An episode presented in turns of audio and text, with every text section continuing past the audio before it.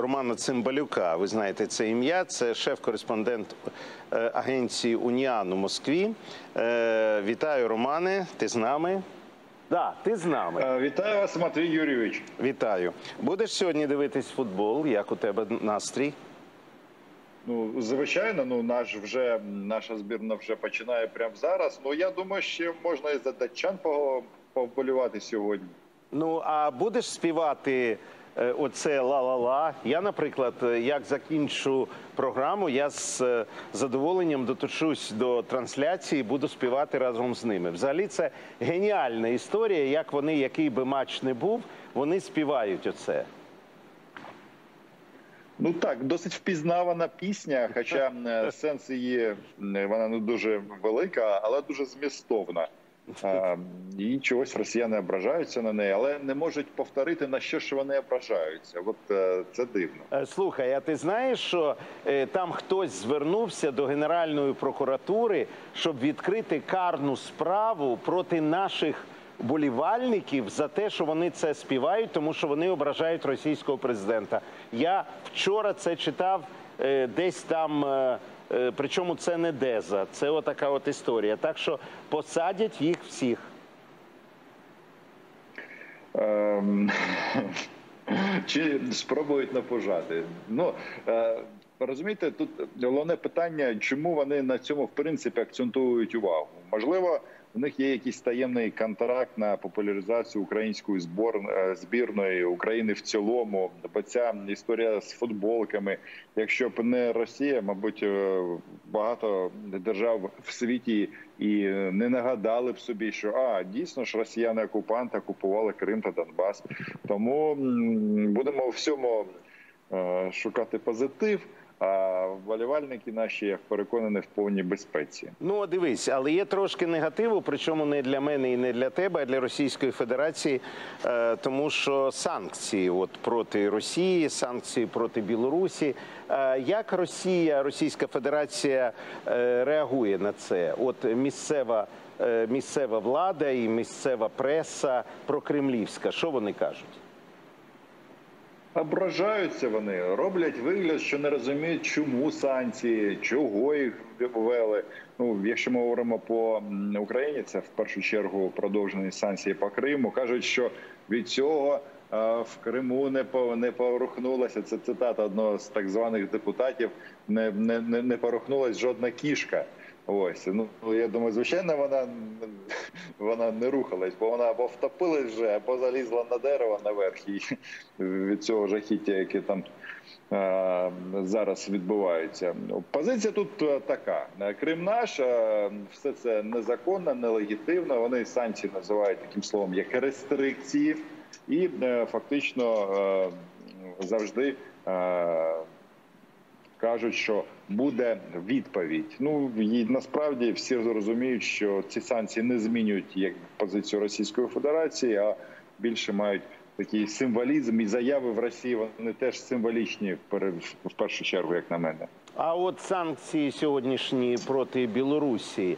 Е, яка реакція? Є щось таке? Чи це справа е, Лукашенка, і ми до цього справи не маємо, каже Росія? Що вони там кажуть?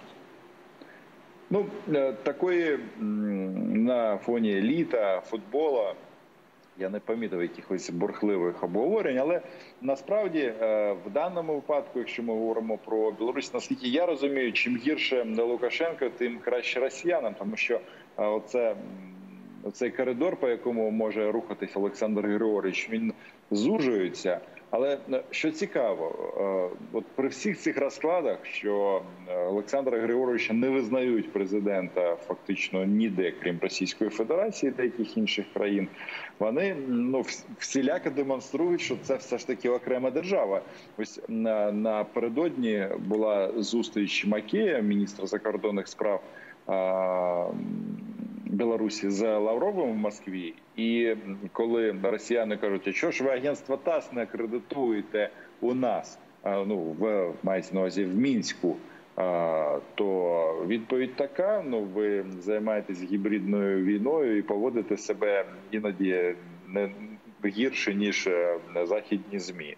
І це він сказав при Лаврові. Тут такі цікаві тут е, ігри диктаторів. А скажи, будь ласка, от е, дійсно у вас там 38 градусів тепла? Пробач, що я про побутове. Ну, може, не 38, а трошки менше, але я в шортах не буду це демонструвати. Реально дуже дуже спекотно на вулиці. Е, Тепер дивись, я хотів би трошки про вакцинування поговорити, тому що е, дивна історія е, і така, знаєш, ну суттєва, принципова. Значить, е, у тому, що е, поліз там якийсь новий е, варіант вірусу, тут нічого дивного нема. Ну, поліз і поліз. Ми розуміємо, що він міняється і так далі. і так далі. Те, що люди не дуже хочуть е, вакцинуватися, також зрозуміло. І раптом я читаю е, заяву Міністерства охорони здоров'я Російської Федерації чи когось там з чиновників, які вважають, що росіянам треба ревакцинуватись. Тобто, я розумієте, шановні глядачі, тобто наново зробити е, вакцинування. Наново, розумієте? І це така дивна історія, що тільки вони оцей, значить, вкололи собі, і треба знову ревакцинуватись. Окрім того, вони е, підтвердили, що є факти захворювання тих, хто вакцинувався цією спутником і так далі, російськими вакцинами. Є випадки нового захворювання. Яка взагалі ситуація? Ти будеш ревакцинуватись? Ну, по-перше, я не вакцинувався російськими вакцинами і не збираюсь, мабуть, це не робити. Зроблю це в Києві, тому що ну зараз у нас, слава Богу, це питання зрушилося з мертвої точки. І в- Києві можна отримати свою вакцину, наскільки я розумію, фактично без проблем. І Ні, з проблемами. Я тебе можу А. заспокоїти. З великими Ну, з- проблемами. з чергою. Да, з чергою. З чергою, але е, все одно я сподіваюся, що е, в Україні будуть е, всесвітньо визнані вакцини. І якщо ти їх отримаєш, то ти отримаєш відповідний е, паспорт і е, можеш подорожувати в Європу і так далі. В Росії, от треба зрозуміти, вони тут всім спутник напарюють, але західні вакцини на, на російський ринок вони не допускають. Тобто є приватні іноземні клініки. Ти не можеш, навіть якщо в тебе є гроші, отримати будь-яку з вакцин з переліку ВОЗ. А тут ситуація дуже складна. Можливо, вони просто наврочили собі. Вони так довго говорили, що от українці всі повмирають, якщо не проголосують за Медведчука і не візьмуть спутник разом з Медведчуком. І вочевидь, е, от е, все це зараз відбувається в Росії, тому що ну Москва і Московська область просто якийсь вибух кількості захворювань і дуже багато важких е, випадків саме цього індійського штаму. І дійсно. Такі думки, по-перше, вже ухвалено рішення, що до для деяких професій вакцинування буде не буде, а вже є обов'язковим. Важливо, не добровільним, а обов'язковим. Ось і багато навіть мої знайомі говорять про те, що вони будуть робити це ревакцинування, але іншою вакциною, російською, але іншою, тому що хвилюються за своє життя в прямому сенсі. Да. Тепер я хотів трошки поговорити з тобою про перемовини Байдена з Путіним. От дивись, я відкрив зараз стрічку новин е, свіжу. І читаю тобі.